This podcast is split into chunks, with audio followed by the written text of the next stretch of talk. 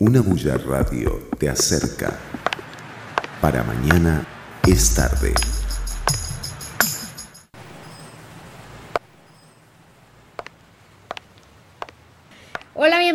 Bienvenidas a un capítulo más de Para Mañana es tarde. En esta edición vamos a hablar de un tema que en este momento por una, una cuestión internacional está muy de moda, pero realmente siempre eh, no ha pasado de estar de moda desde hace mucho tiempo. Y es una lucha que damos día con día las mujeres. Y no voy a decir que los hombres también no, no ponen su granito de arena para que no se me... Yo sé que hay, hay de todo en la viña del Señor. Y así que estamos con la psicóloga Mijal, ella es este, experta en temas sobre feminismo y antes de iniciar estábamos hablando justamente de qué era el feminismo. Bienvenida.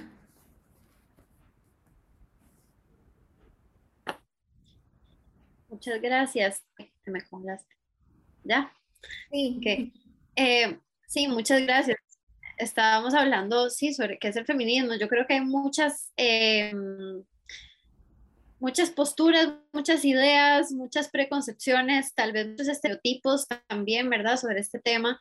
Yo creo que lo más importante es como eh, decir que es un movimiento social al mismo tiempo que una teoría social y política, ¿verdad? Dependiendo de cómo, desde dónde lo veamos. Eh, pero básicamente el punto es em, comprender y alcanzar una equidad social entre eh, géneros, ¿verdad? Em, y esto surge, bueno, ha habido varias mm, olas, entre comillas, de feminismo, es decir, diferentes momentos en la historia donde esto ha surgido, ¿verdad? Frente a diferentes tipos de necesidades. Eh, como sabemos, había momentos en la vida donde las mujeres no tenían derecho a votar, no tenían derecho a nada prácticamente, sino era con permiso de sus maridos o por medio de sus maridos o papás, ¿verdad? Em, y bueno, conforme vamos logrando ciertas cosas, van apareciendo pues nuevas necesidades que nos vamos dando cuenta que tampoco pues teníamos, ¿verdad? Esos derechos. Entonces poco a poco como que em, el, el, la lucha y el proceso social va dirigido hacia ir em, logrando esa equidad.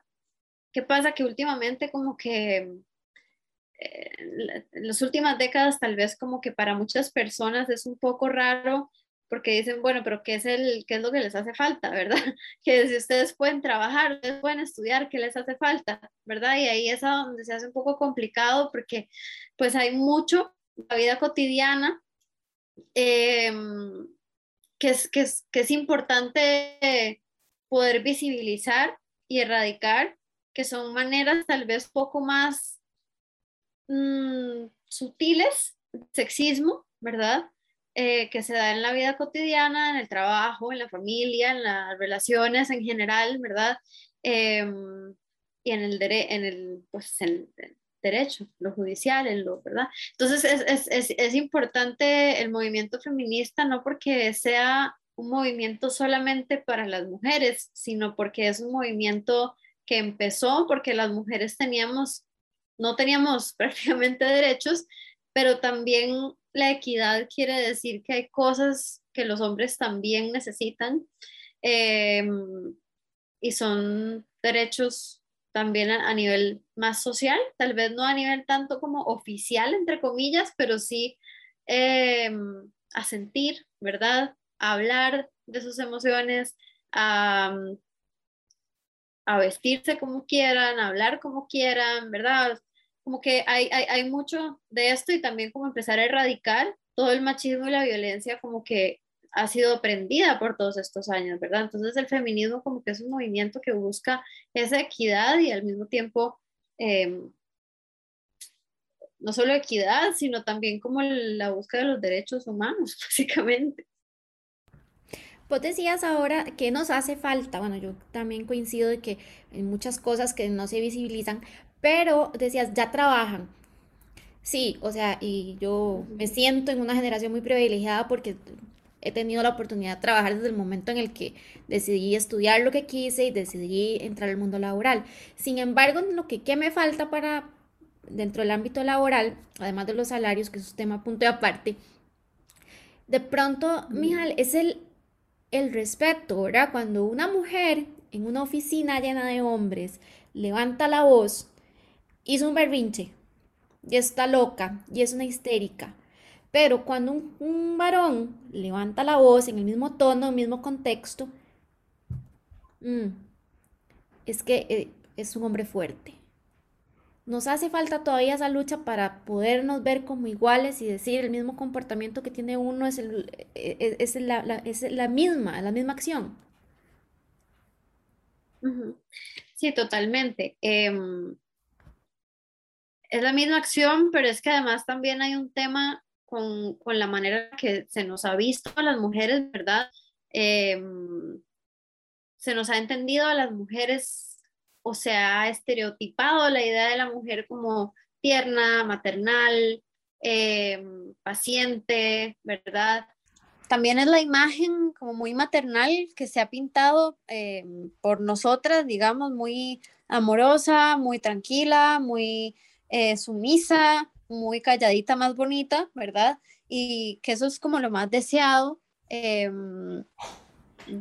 por parte, digamos, de, la actitud de una mujer. Entonces, por supuesto que si hablamos un poco más alto, si decimos que no estamos de acuerdo, em, si, si nos salimos, digamos, de ese encuadre que se nos ha pintado y se nos ha puesto, entonces em, es como, como se volvió loca, ¿verdad? Es una falta de respeto o es una mala... Em, no sé, una mala jefa, una mala compañera de trabajo, porque, eh, porque no estamos cumpliendo con ese rol femenino que se traduce en todas las áreas de nuestra vida. Este rol que vos decís, y, me parece muy interesante, ¿de dónde nace? O sea, se nos, se nos inculca a nosotras desde nuestra infancia, es un patrón aprendido. ¿Por qué llegamos hasta ahí?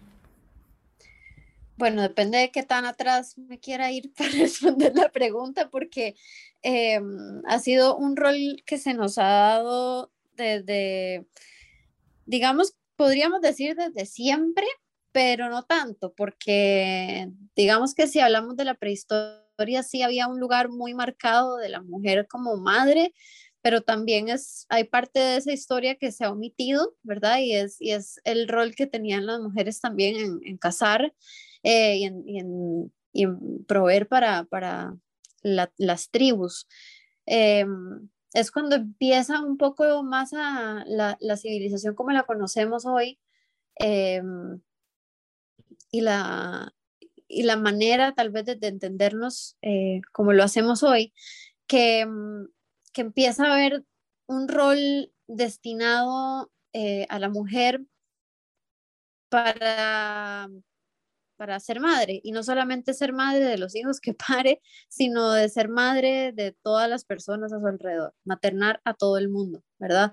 Y, mm, y, y esto está, pues generalmente lo, lo, lo, justifican mucho en este tema de, la biología, ¿verdad? De que las mujeres son mamás.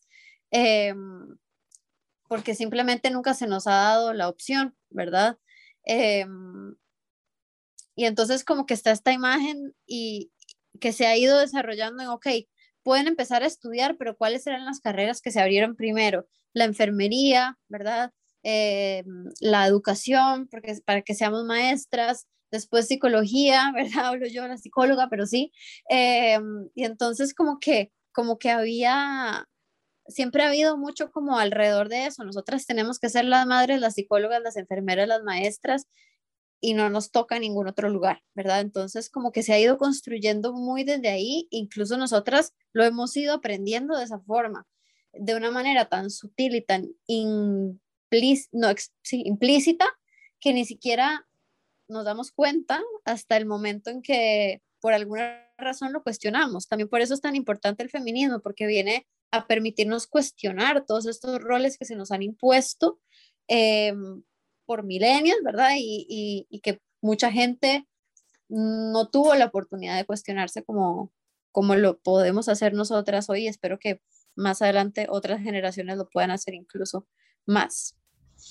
Bueno, de hecho era que vos decías las primeras carreras que se abrieron a nivel de este universitario, por llamarlo, sí, universitario realmente.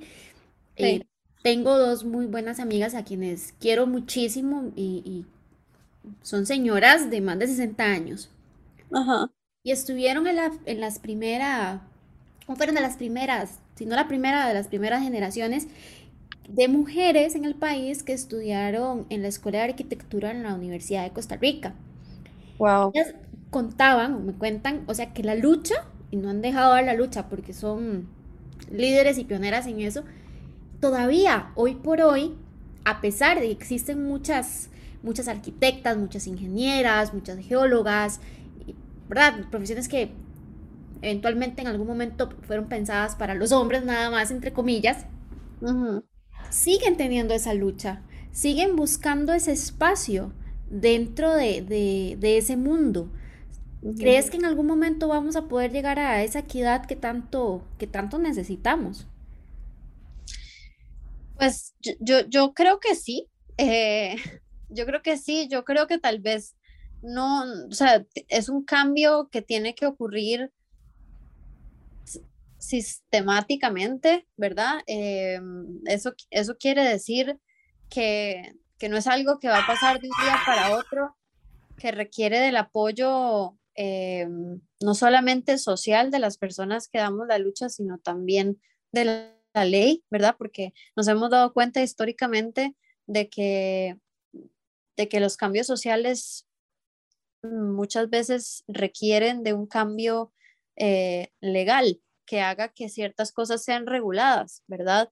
Em, entonces, yo, creo que sí lo, vamos a, lograr, pero sí requiere que sigamos luchando y que sigamos, ¿verdad? Eh, adelante de esa forma, intentándolo, em, porque definitivamente hay muchos lugares donde todavía no, ¿verdad? No se, no, no se nos da el lugar que merecemos tener.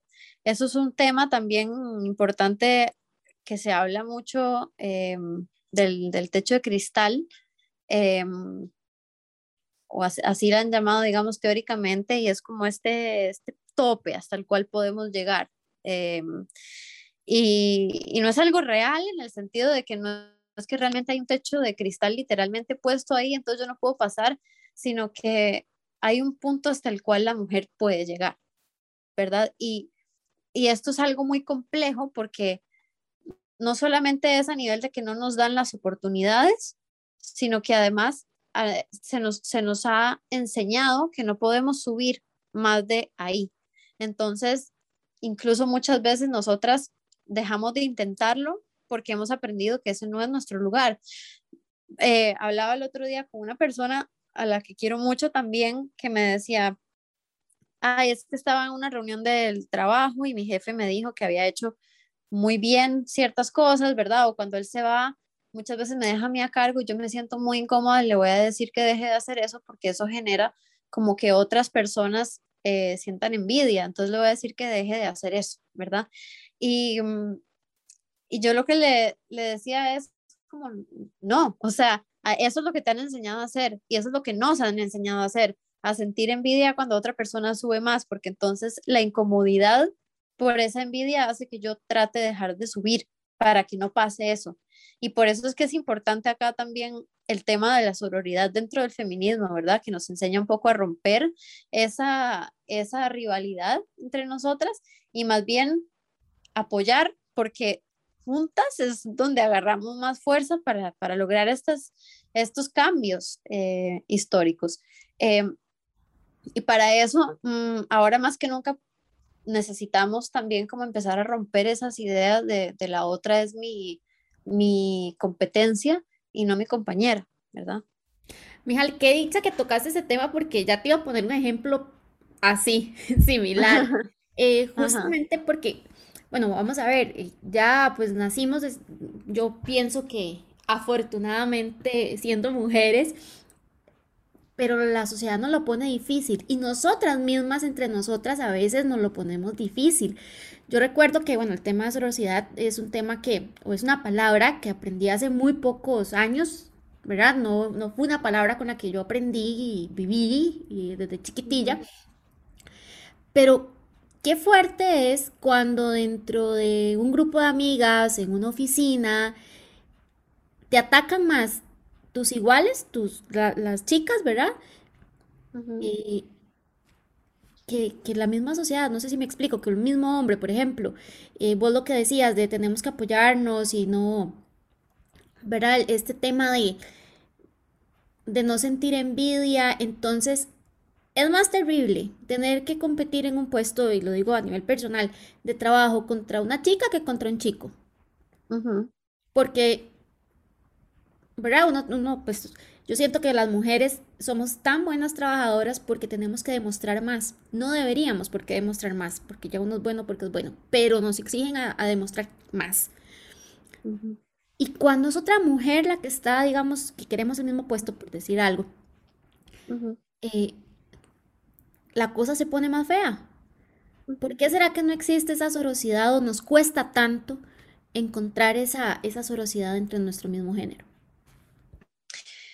Es, es, un tema, yo creo que esto es un tema muy, eh, muy, ¿cómo decirlo? Viene también de muy atrás, pero yo creo que también es un tema como de que al, al existir en un sistema donde el hombre es el que tiene, por decirlo así, la, la última palabra o el que decide, eh, y cuando digo el hombre me refiero a la, a la, a la imagen del hombre, al imaginario del hombre, a la, ¿verdad? No todos los hombres, quiero hacer esa aclaración, pero donde el hombre es quien decide quién es válido y quién no, quién sube, quién no, quién, ¿verdad? Si, si, si sos una buena mujer o no, ¿verdad? Si sos una mujer eh, apta o no. Entonces, hay como, como como que se construyó esta idea de yo tengo que pelear contra la otra para lograr ese, eh, esa validación por parte del macho, del hombre, ¿verdad? Eh, y esto es, esto es algo eh, que nos ha hecho durante muchísimos años no acompañarnos en esta lucha, que como bien decís, es como ahora se puede ver a, a nivel de, del trabajo, por ejemplo, pero pero pasa en todo, ¿verdad? En, las, relaciones, en, todo. Em, y, bueno, esta, palabra de la sororidad em, tiene como bastante historia, pero si hablamos un poco mm, por ahí el, del 48, si no, si no me equivoco, eh, la feminista Marcela Lagarde hizo, eh, habló de la palabra sororidad como como una parte necesaria a nivel ético, a nivel político y práctico, digamos, del feminismo, porque, em, porque hemos sufrido a lo largo de la historia tanta brutalidad, tanta violencia, ¿verdad? Eh, sexual, laboral, eh, de, todo tipo, y, no nos apoyamos entre nosotras. Es, es como, somos como si fuera, es como, somos una comunidad que está siendo violentada y asesinada y que no se apoya entre ellos, porque nos han enseñado a no hacerlo y es la manera, claro, en la que más tiene entonces lugar este, este proceso, digamos, sistemático del machismo y de la violencia y del patriarcado, porque si si no nos ayudamos es más fácil, digamos, hacernos daño de esa forma, ¿verdad? O dejarnos calladitas más bonitas. Entonces, esta sororidad viene a decirnos como, no, o sea, eh, acá ustedes son hermanas de lucha, ¿verdad? Esta sororidad, pues la palabra etimológicamente significa como hermandad, ¿verdad? De hermandad entre mujeres. Entonces, esta sororidad viene a decirnos eso, ustedes son hermanas de lucha y ustedes deben respetarse como mujeres, em, más allá de si son amigas o no, más allá de si, de si les gusta el mismo hombre o no, ¿verdad? Deben respetarse como mujeres para entender los problemas más allá de que la otra es una o la otra es tal cosa y poder luchar juntas contra lo que realmente nos está dañando.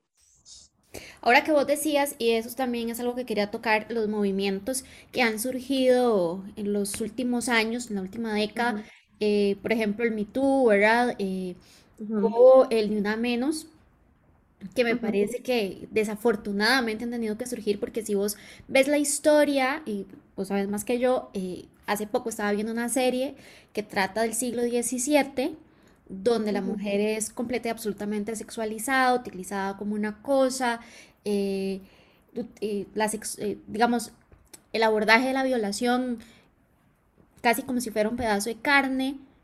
Y yo me extraigo a los tiempos de hoy, en este instante, y digo, ¿qué ha cambiado?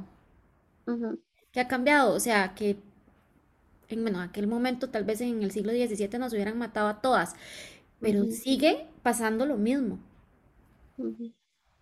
Sí, sí, totalmente. O sea, sigue pasando lo mismo. Lo que pasa es que aquí tengo que censurarme a mí misma para no decir ciertas cosas que es mejor no decir eh, eh, a nivel público, pero es, es muy importante, digamos, em, vos decís que cambia y, y eso es algo súper importante porque cambia nada más la forma en la que llega esa violencia, pero la violencia sigue llegando y, y, ahí es a donde está la respuesta de por qué siguen necesitando el feminismo. Muchas veces esto pasa mucho como que, como que se entiende en retrospectiva. Las personas que tal vez no, no se sienten conectadas con la lucha feminista entienden en retrospectiva por qué fue importante, pero no ahora, ¿verdad? Eso ha pasado mucho. Es como, bueno, entiendo por qué necesitaban votar, pero ahora por qué necesitan eh, divorciarse, ¿verdad? O sea, varias cosas que, que, ahora, digamos, sí podemos hacer, pero que eh, en su momento no se entendían. Y hoy hay muchas de esas cosas que, que pasa lo mismo, ¿verdad? La violencia sigue estando ahí, pero tal vez Em, tal vez como que no, la gente no entiende muy bien ahora cómo, cómo se siente esa violencia y esta, eh, esta, esta nueva ola, que es la cuarta ola de, feminismo, viene, em, viene atraer también a la vista mucho de, cómo hemos entendido el género también, ¿verdad? De,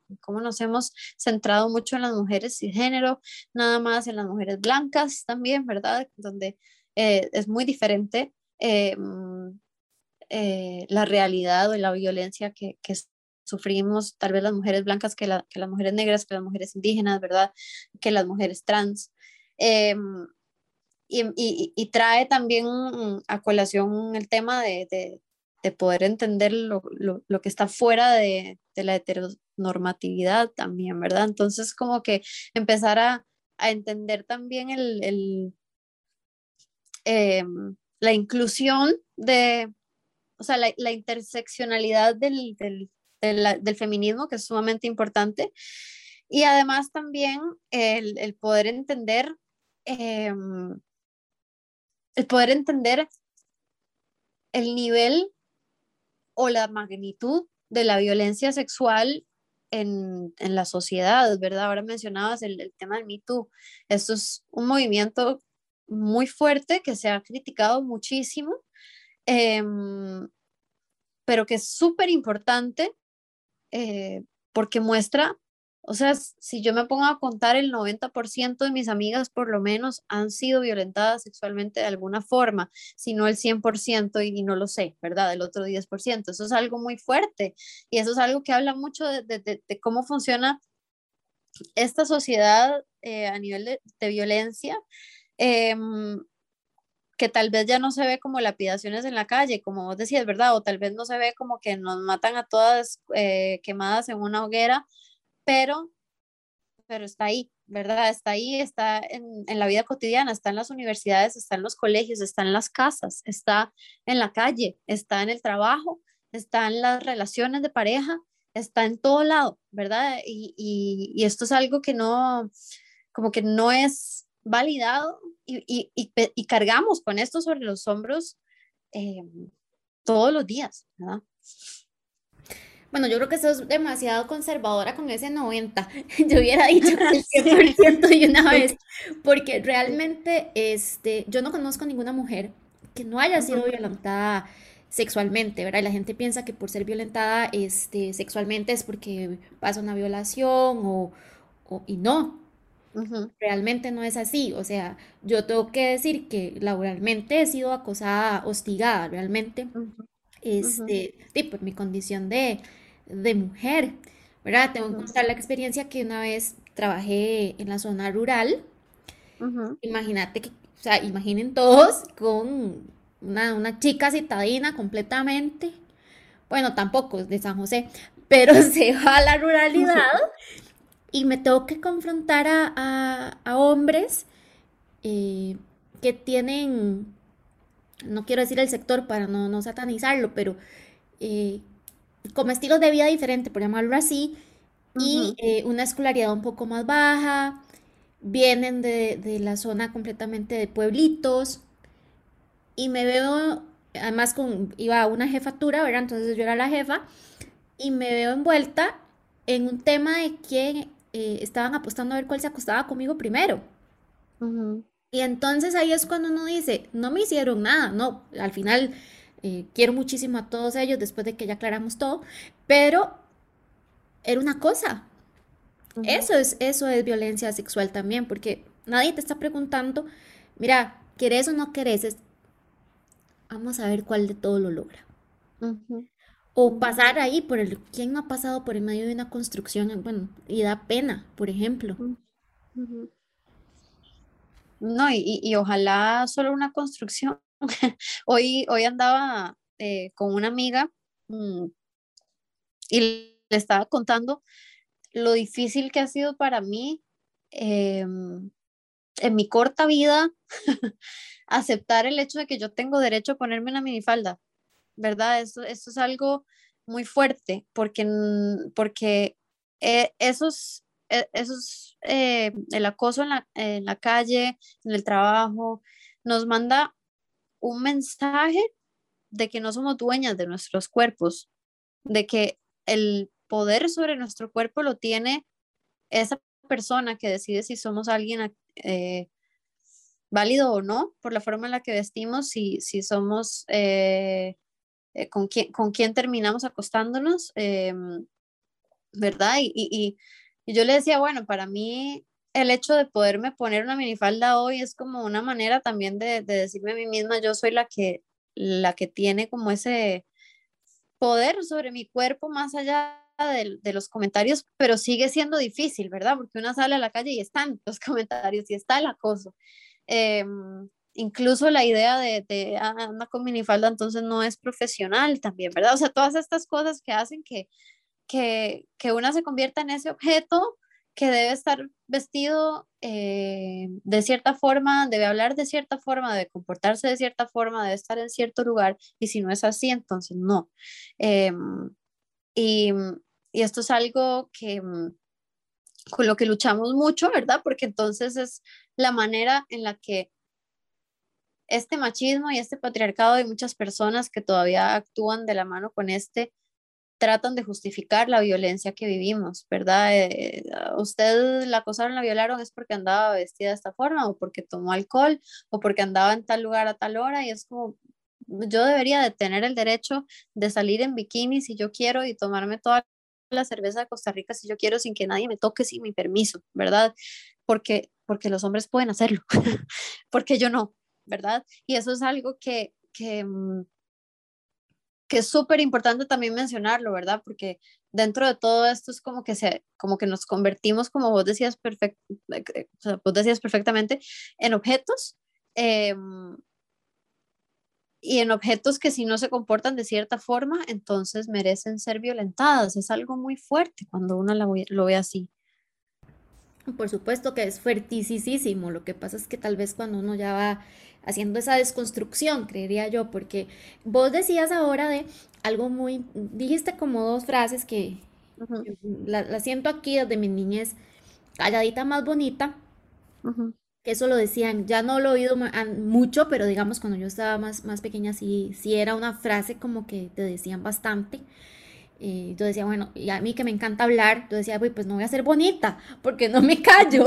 Pero, y este, esa construcción social que de pronto es familiar, eh, vos dijiste ahora, yo me quiero tomar toda la cerveza de Costa Rica y que nadie me, me, ponga un dedo encima sin mi permiso, porque un hombre lo hace, ¿verdad? También en las casas eh, se aprendía o se decía, eh, si tengo un hermano varón, eh, su hermano puede llegar a las 3 de la mañana si le da la gana porque es hombre, pero vos no.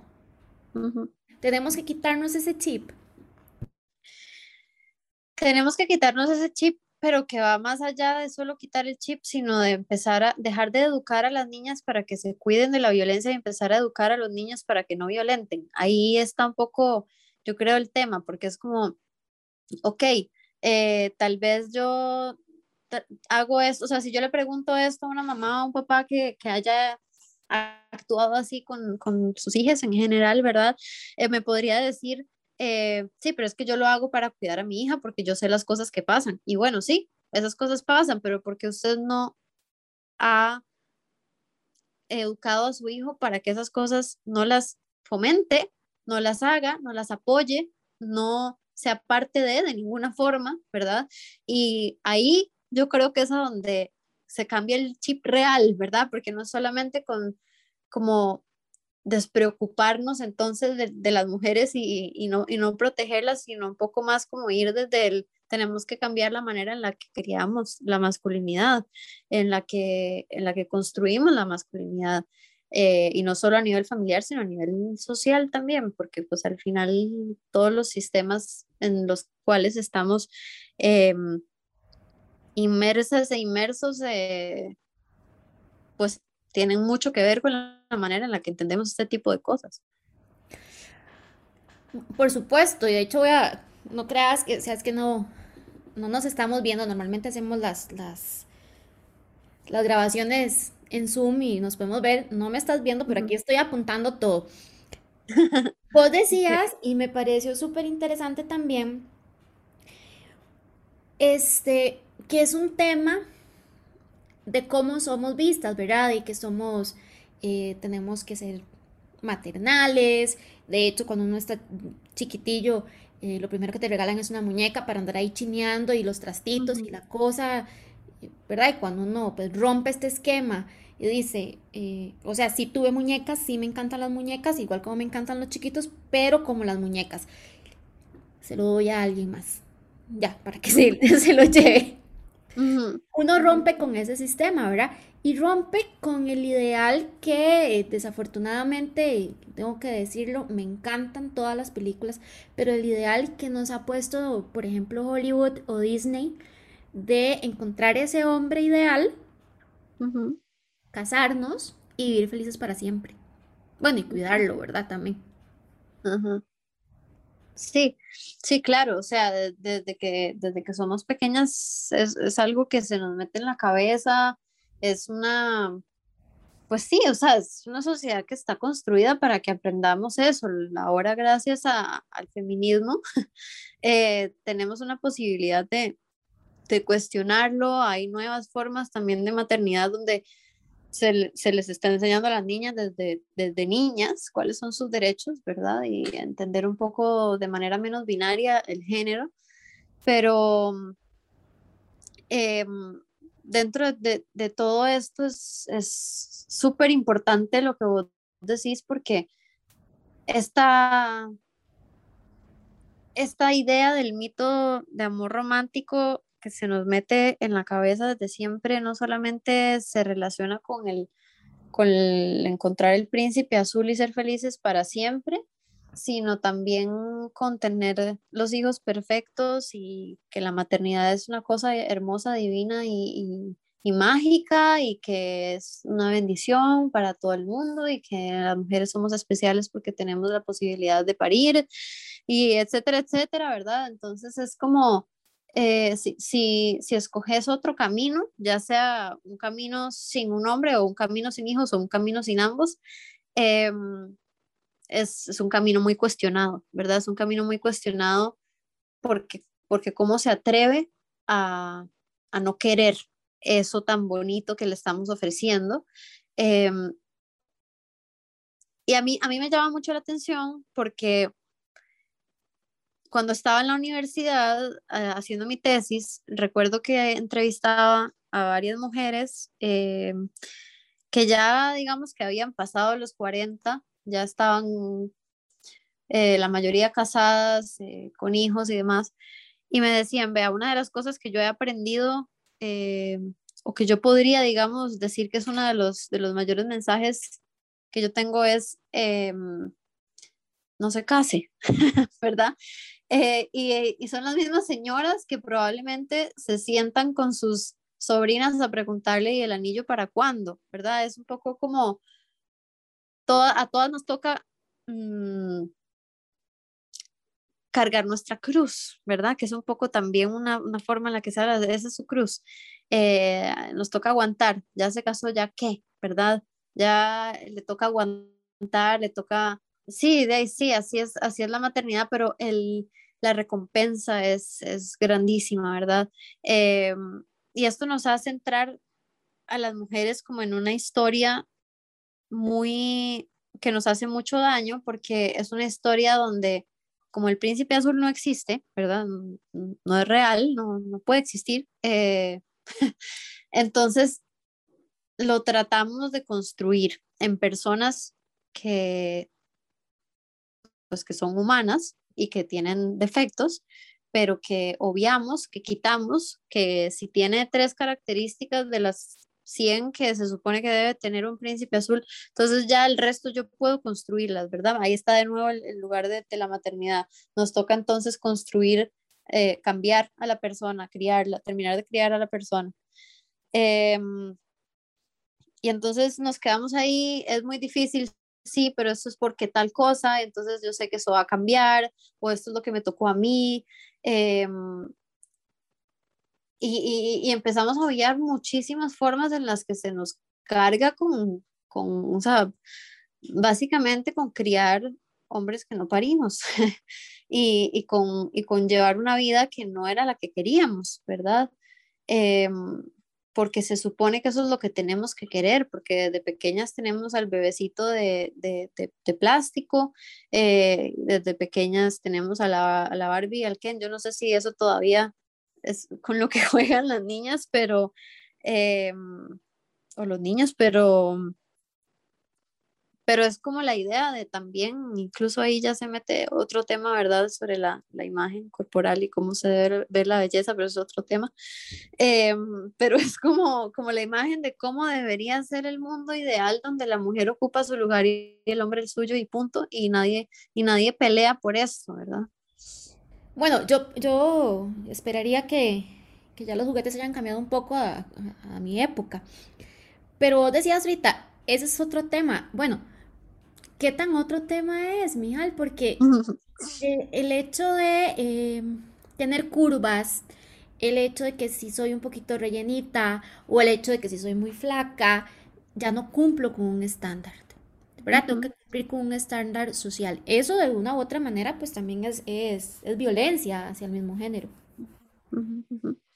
Claro que sí, claro que sí, es, es una violencia sistemática muy grande, eh, donde el cuerpo perfecto no existe realmente. O sea, ese ideal de la Barbie, la Barbie que veíamos hace años, que no sé cómo serán ahora, la verdad no he ido a una juguetería desde hace muchos años, pero ahora me, me llama la curiosidad.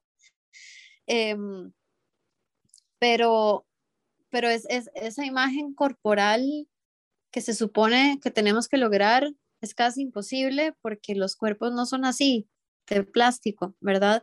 Los cuerpos tienen eh, curvas, los cuerpos tienen estrías, los cuerpos tienen textura, o sea, la piel tiene textura, el pelo, de, que ese es otro tema, ¿verdad?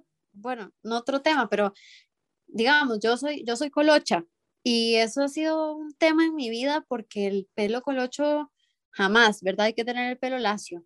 Entonces fue todo un tema yo aprender a amar mi pelo porque era, eh, o sea, si yo andaba con pelo colocho era como, ¿por qué no se arregló?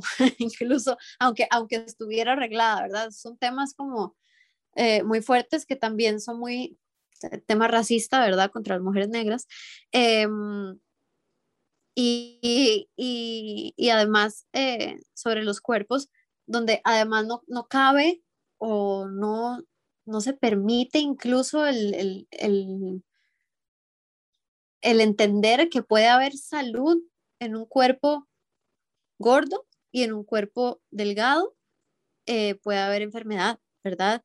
Eh, lo que significa la forma en la que se ve el cuerpo para cada persona es una cosa completamente distinta para cada ser humano, ¿verdad? Y eso es algo muy importante. Yo puedo contar, digamos, durante la universidad yo tenía, tuve una depresión muy fuerte y con la depresión bajé muchísimo de peso. Y eso era uno de los signos, una de las cosas que yo más odié, porque yo sentía que yo comía y como que algo se tragaba toda la comida que, que yo me comía y me sentía como un esqueleto y era una cosa horrible. Em, pero todo, el mundo cuando me veía en la calle me decía, ay, qué linda estás, tan flaquita, ¿qué estás haciendo? ¿Verdad? Es como, como, y, y, a mí me dolía cada vez porque yo decía, como si yo pudiera subir 10 kilos, lo haría en este momento. Y, y en el momento en que lo subí, los comentarios, ay, pero subiste de peso, ¿verdad? ¿Y qué vas a hacer? ¿Vas a hacer ejercicio? ¿Verdad? Entonces es como, como esa imagen de, de, cómo tenemos que vernos em, y, que nos lleva constantemente a, a, también desconectarnos de nuestro cuerpo, a odiar nuestro cuerpo, a ver al cuerpo de la otra como un cuerpo em, idealizado, donde las redes sociales también, ya las revistas no, no son tanto. Eh, parte de porque ya no usamos tanto el papel como antes, pero antes eran las revistas, ahora son las redes sociales, como esa imagen distorsionada de cómo se supone que debemos vernos. Em, me ha gustado mucho que, que en, los últimos años he visto em, personas con plataformas bastante grandes en, en, redes sociales que las han utilizado para mostrarse, digamos, tal y como son, más allá del Photoshop, más allá de las fotos eh, posadas, ¿verdad? Y donde, se, donde nos permitimos tener esos cuerpos que son nuestros cuerpos y que, y que, que nos permiten vivir eh, la vida cotidiana. Eh, pero sí, sí es muy difícil, digamos, eh, vivir, por supuesto, en una sociedad donde el cuerpo, ningún cuerpo realmente responde a, a cómo se supone que tendría que verse. El otro día acompañaba a mi hermana que se comprara una blusa y estaba, vimos un montón de blusas que tenían como la forma del pecho dibujada, donde dicen, o sea, si no es este tamaño, vos no te puedes poner esta blusa, ¿verdad? Y mi hermana me decía, es que, es que, mm, es que ningún, mm, o sea, ningún pecho cabe acá. Así te lo pongo, ninguno, ¿verdad? Eh, entonces es como, como, como esta imagen de, imposible de lograr, donde constantemente estamos luchando porque estamos demasiado flacas, porque estamos demasiado gordas, porque eh, hay que comer más, porque hay que comer menos, contando la comida que nos comemos, ¿verdad? Eso es algo que es, es, mucho, es muy violento y mm, no sé, si yo tuviera que mandar un mensaje en este momento sería como es el, el cuerpo que tenés cuando comes lo que necesitas comer de manera saludable es el cuerpo ideal, ese es el cuerpo ideal. O sea, el cuerpo, como sea que se vea tu cuerpo cuando, cuando estás haciendo las cosas que tu cuerpo necesita. Comer, ¿verdad? Sí, ejercicio, pero por, por amor al cuerpo y no por odio. Y, y, y, autocuidado, ¿verdad? O sea, pero, pero si eso trae estrías, si eso trae rollitos, bienvenidos sean, ¿verdad? O sea, así, así Sí, así es. Y justo eso que vos decías, este, y me parece súper interesante porque me recuerda como una frase, voy ando de frases, cuando, te, cuando decían, es que vela qué bonita, ¿para quién te alistaste? ¿Para quién te maquillaste? ¿Para quién te pusiste bonita? Y yo como, para mí, pero, pero cuesta mucho entender a veces, o la gente piensa que cuando una mujer se maquilla o se pone bonita, es porque anda buscando algo. No sé si te ha pasado ¿O lo has escuchado? Claro, no, claro que sí. Em, sí, siempre es, ¿a, quién va a ir a ver que se alistó tanto, verdad? Es como, a, mí me llama mucho la atención que ahora con la pandemia eh, se ha visto mucho esto, como nos seguimos maquillando aunque nadie nos esté viendo la cara. Y eso es, demuestra mucho que esto no era algo que hacíamos para nadie, ¿verdad? Eh, sino que es algo que hacemos porque lo disfrutamos y porque nos gusta. Em, pero, pero también es un tema precisamente de, cómo se traduce el hecho de que la imagen de la mujer tiene que estar hecha para el hombre, no para la mujer. y eso es algo muy, muy fuerte. Yo em, recuerdo una vez eh, también que estábamos empezando la pandemia, con alguien hablé por videollamada y me dijo, ¿para qué te, te maquillas y te arreglas si estás en la casa igual? Y yo, bueno, porque a mí esto me hace sentir que la vida sigue. Si yo me quedo en pijamas, es como, para mí es súper deprimente, para mí, ¿verdad? O sea, eso es algo que puede, pues para cada persona es diferente, pero para mí esto tiene sentido. Y esto me da como el sentido de, de, de, aquí empezó el día y aquí terminó. Y, y a mí me ayuda en eso. Hay otras personas que lo hacen para otras cosas, ¿verdad? Esto es algo que, que hablaba con, con otra colega que eh, psicóloga, también es maquillista, ella decía como que el maquillaje también juega un papel súper importante en la manera en la que nosotras también nos expresamos y, y expresamos mucho de nosotras eh, en la ropa, en el maquillaje, en general en la belleza y no, y no para el otro, eh, no para el otro, sino para sentirnos eh, representadas en nuestro cuerpo, ¿verdad? Y eso es algo que no, que no se habla realmente. Bueno, no te preocupes, yo hago lo mismo, yo no me quedo en pijama, necesito el día empezó y terminó. Últimamente me estoy maquillando más. Pero si nos están escuchando desde el inicio o se conectaron más un ratito después, todas estas cosas que hemos hablado son cosas comunes y silvestres que pasamos todos los días. Y en todas, Mijal, hay este vamos a ver, hay violencia. Por eso te decía, yo estoy segura que es un 100%. Todas y cada una de ellas. Sí, sí, totalmente. O sea, esto es, es algo muy grande que yo creo que si nos ponemos a nombrar absolutamente todas las formas en las que sufrimos violencia en la vida cotidiana, mm, podrías hacer un podcast infinito, eh, un, un, episodio infinito. Eh, porque realmente, realmente está en todo lado, realmente está en todo lado y es algo eh, que no, que a eso le hemos llamado también micromachismos, ¿verdad? Es como eh, esas maneras pequeñas, sutiles, pero no tan pequeñas, eh, que nos toca vivir en la vida cotidiana y que nos hacen todavía sentir muy violentadas.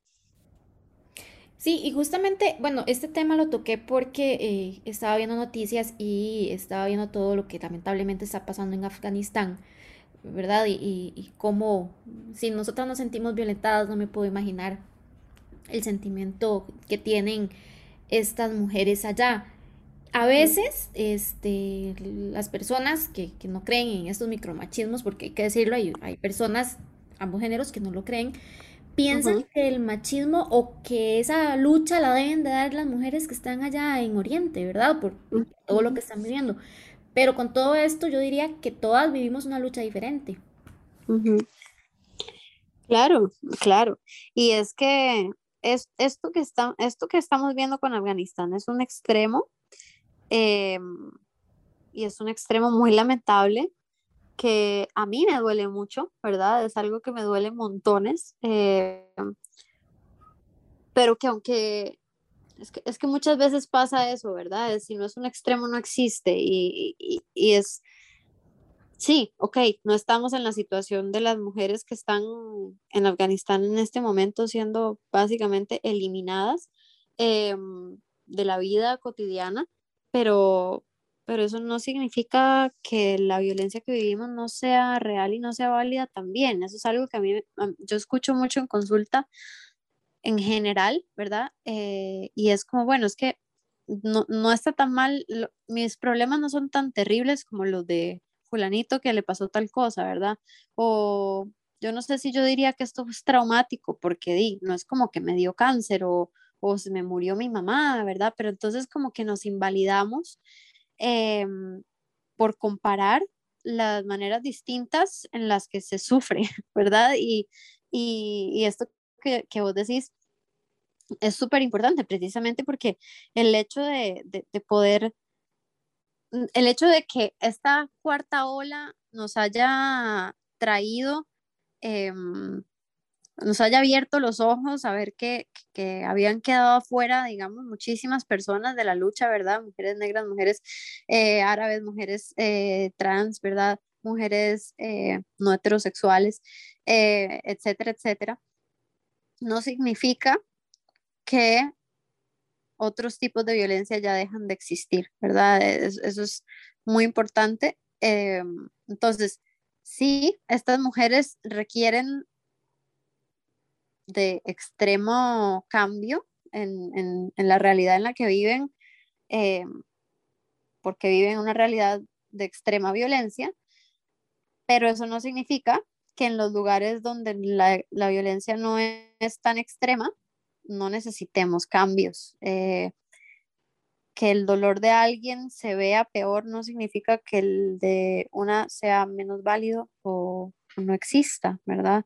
Em, y precisamente ahí es a donde la sororidad puede jugar un papel súper importante y es empezar, es, aprender a respetar también las luchas de las otras, acompañarlas en las luchas de las otras y que esas otras nos acompañen, ¿verdad? O sea, al final es una misma lucha. Em, lo que pasa es que se ha separado por, por, por esta forma en la que hemos construido, digamos, la sociedad completamente Em, sesgada por, la, por el racismo, por, por, por violencia en general, ¿verdad? Por todos, porque vos decías ahora de las mujeres cisgénero, ¿verdad? Que no es la misma violencia este, que podemos recibir a una mujer trans, una mujer negra, una mujer este, indígena. Incluso hasta en eso somos violentadas. O sea, cuando vos estás en la calle, por ejemplo, y ves una pareja homosexual y son dos, son dos chicos, es muchísimo más aceptado que si fueran dos chicas. Hasta, hasta que hay alguna expresión de amor. ¿Verdad? Porque si son dos chicas las que se están besando, entonces todo está bien. Pero si son dos chicos los que, no se, los que se están besando, ya, ya está mal. No sé si, me, si me explico, o sea, es como, lo sexualizan tanto que son dos chicas, está bien porque me parece una, una escena porno, pero está mal, me, e, es, es, más común que sean dos chicos, mejor, o sea, es más aceptable que sean dos varones los que son pareja.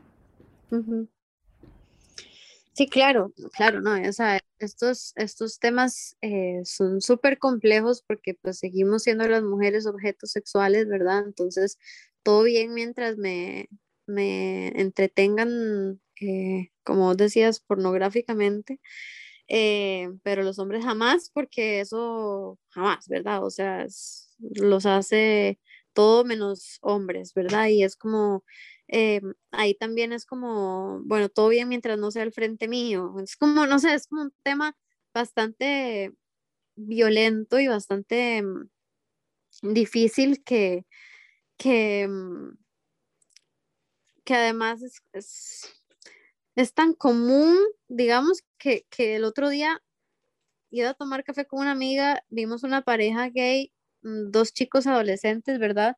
Y yo decía, wow, o sea, yo en el momento en que yo, cuando yo estaba en el cole, em, jamás hubiera pasado eso, así como en, público, dos compañeros gay que quisieran salir y darse la mano, jamás. O sea, eso hubiera implicado muchísima violencia, lo cual demuestra que tal vez ahora hemos ido avanzando un poco más en, en, en eso, pero definitivamente hay diferencia en el trato, por supuesto, porque las mujeres siempre vamos a ser el objeto sexual. no siempre, ojalá, pero somos el, el, objeto sexual y pues si son lesbianas, qué rico, ¿verdad? Y ojalá hagan un trío. O sea, siempre, siempre, siempre es así. Exacto. Yo te decía, eh, creo que fuera de, de, micrófono, el término feminazi. ¿verdad? De pronto, si, hay alguien que está escuchando eh, la conversación o esta conversación, no necesariamente en el podcast, ojalá haya pegando oreja, ¿verdad? En una mesa contraria y diga, ay no, o sea, es que qué par de feminazis las dos. ¿Qué les podríamos decir? Bueno, primero que todo, yo que soy una persona judía, les diría eh, qué falta de respeto y qué violento es usar el término nazi para referirse a, eh, a personas que están, que, pues que no son nazis, ¿verdad? Porque, bueno, todavía hay sobrevivientes de la Segunda Guerra Mundial vivos y digamos que usar esa palabra así a la, a la libre es bastante violento. Y segundo, obviando esa parte, em, también les diría le respondería tal vez con una pregunta y es que, ¿qué le incomoda? ¿Verdad? Y si hay una incomodidad ahí, una invitación a revisarla. Eh, que es tan incómodo de escuchar esta realidad, eh, que es tan difícil aceptarlo y es más fácil callarla o intentar callarla. Esa sería mi respuesta. Justamente, y sobre todo con esto, digamos, ahora que estábamos hablando también del ni una, ni una, ni una menos. Este, que justo, bueno, ya en el país se firmó, o sea, espero yo que se haya firmado ya bien este, esta ley para que las penas sean y se más fuertes. Hasta en eso tenemos que dar una lucha para cuando una de nosotras no vuelve a casa, se castigue correctamente al agresor. Sí, o sea, eso es, eso es, eso es un tema que es bastante sensible porque sí, em, primero los procesos de denuncia para quienes logramos contar la historia los procesos de denuncia son muy revictimizantes. Eh, esto quiere decir que todo, todo, todo, absolutamente todo es cuestionado.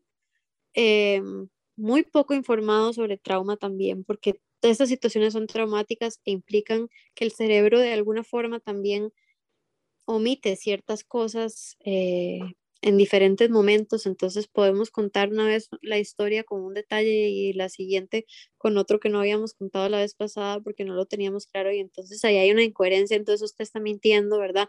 Como que todo el, todo el, el, el sistema está hecho casi que para que quitemos las denuncias, ah, por ahí para, para empezar, es súper, súper, súper, súper revictimizante. Eh, eso para quienes podemos contar la historia, para quienes no pueden contar la historia, mucho peor, porque entonces es un tema de, bueno, y, y quién, eh, quién puede demostrar que esto pasó así, ¿verdad? Y, y si finalmente se, se logra una pena para una persona como esta persona que, que mató a, a Allison, ¿verdad? Eh, son, son penas mínimas, que ahí también hay un tema como de, de cómo son los procesos eh, supuestamente que deben ser rehabilitadores de las cárceles, pero ahí sí que yo creo que no soy la, la, la especialista en el tema como para hablar de eso, pero más allá de eso, em, sí, sí es, es un tema que, que, que, que es casi como como decir, bueno, eh, sí, vamos a ponerle una pena, pero en unos años con buen comportamiento puede salir y seguir violando otras mujeres y matando a otras mujeres, ¿verdad? Que es nuestra realidad. Y es una realidad tan, tan real, valga la redundancia, que, o sea, probablemente casi todas, y si no todas las chicas que escuchan esto, sabrán lo que es irse de algún lado con una amiga y decirle, por favor, avísame cuando llegues, y si no avisa, eh, realmente es un miedo muy grande y muy real, ¿verdad? De, que no llegó. Es, como, e, es horrible, es horrible y a una se le pasa por la cabeza cualquier cosa, entonces es como, em, o sea, está, está en nuestra vida cotidiana y, y al mismo tiempo se trata de invisibilizar, ¿verdad? Es como, bueno, esta persona, esta, o sea, yo por eso creo que es tan importante incluso decir sus nombres, o sea, con Allison pasó esto, ¿verdad? Tanto tiempo, yo no sé, yo creo que ya es un año, ¿verdad? Hasta que esto pasó o más, em, hasta que se dio una sentencia y la sentencia es esta, o sea, si a mí me duele con una persona que nunca en la vida conoció a esta mujer, no me puedo imaginar su familia, sus amigas, ¿verdad? Eh, y esto pasa todos los días, esto pasa todos los días. es desafortunado porque vos tenés toda la razón, esto pasa todos los días y sí, yo creo que todas, ahí también te digo, es un 100%, cuando uno sale con las amigas, eh, siempre les dice, ponga mi mensaje y por lo menos yo no me puedo dormir hasta que no me, hasta que no lea, ya llegué. Y si se quedó dormida o se fue a desmaquillar, son los peores segundos de minutos de mi vida porque yo no le descalcula el tiempo. Y es un temor al que no deberíamos estar expuestas. Desafortunadamente es, así.